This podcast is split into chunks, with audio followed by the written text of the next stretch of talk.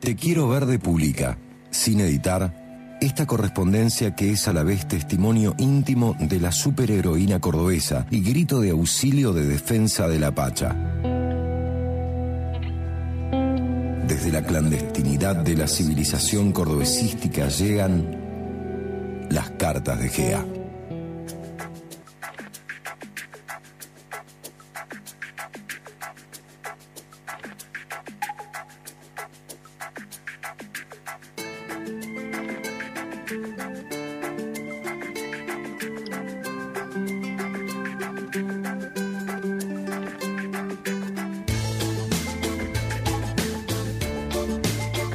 En la fiesta de cumpleaños del alcalde cordobesístico hubo un hecho que cambió el rumbo de una noche tranquila.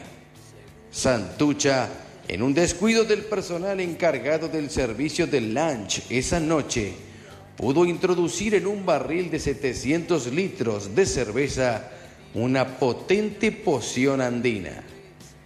Esta poción ancestral que combinaba palo amarillo, carqueja, hongos serranos y otras hierbas poderosas, tenía un efecto impactante.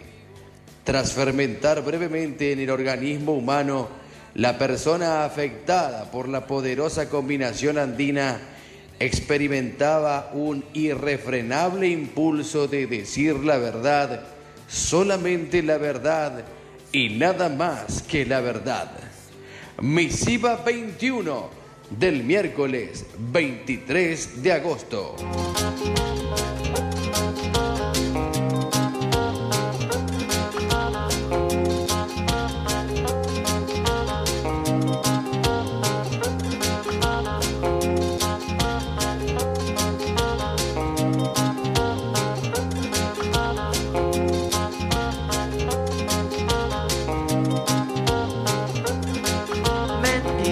Que dice, mentira lo que da, mentira lo que hace. ¿Sirve para algo la verdad?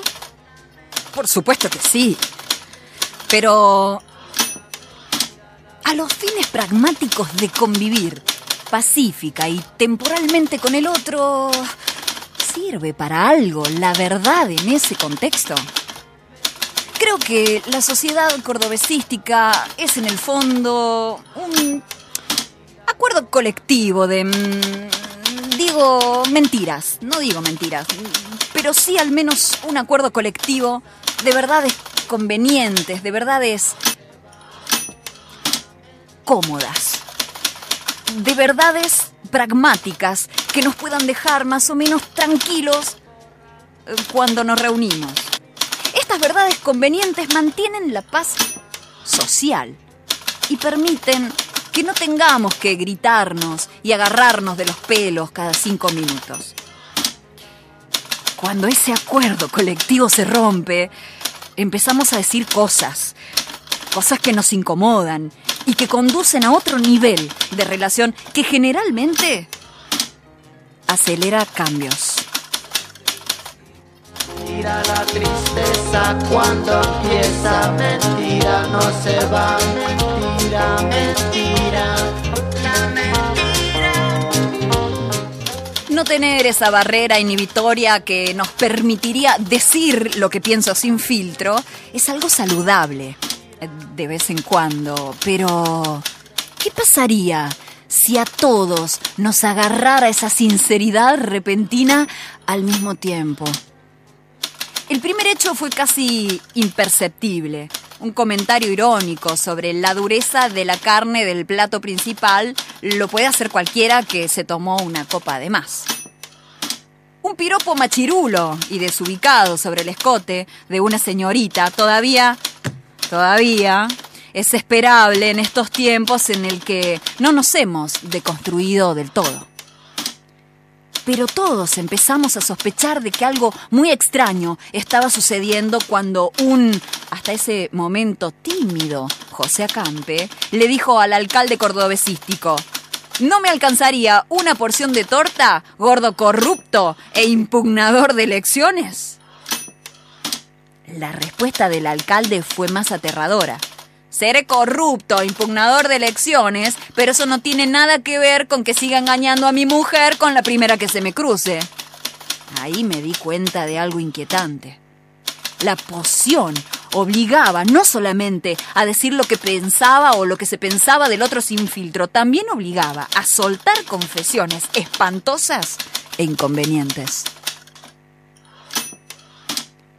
un José Acampe ofuscado y vestido del chavo del ocho le dijo al alcalde, usted engañará mucho a su mujer, pero como casi todos los presentes saben, no tiene idea de lo que es engañar a un montón de militantes, a un montón de compañeros diciéndoles que vas a hacer una cosa y después haces todo lo contrario. Ese tipo de traición solo la podemos ejercer unos pocos. Aquí nadie me llega ni a los talones manipulando y usando a los que más confiaron en uno. Cuando busqué a Santucha con la mirada, vi en su expresión el miedo de quien ha detonado un arma de destrucción masiva y supe que teníamos que huir de inmediato de aquella fiesta. Pero también me di cuenta que tenía un vaso vacío de cerveza en mi mano y que era el momento preciso de decir y decirme algunas cosas que acechaban en los más oscuros rincones de mi alma. Mentira el amor, mentira el sabor, mentira la que manda, mentira comanda. Mentira la tristeza cuando empieza, mentira no se va, mentira, mentira.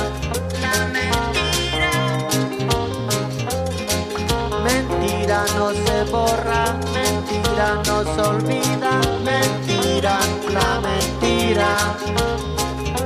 Mentira cuando llega, mentira nunca se va. Mentira la mentira, mentira la verdad.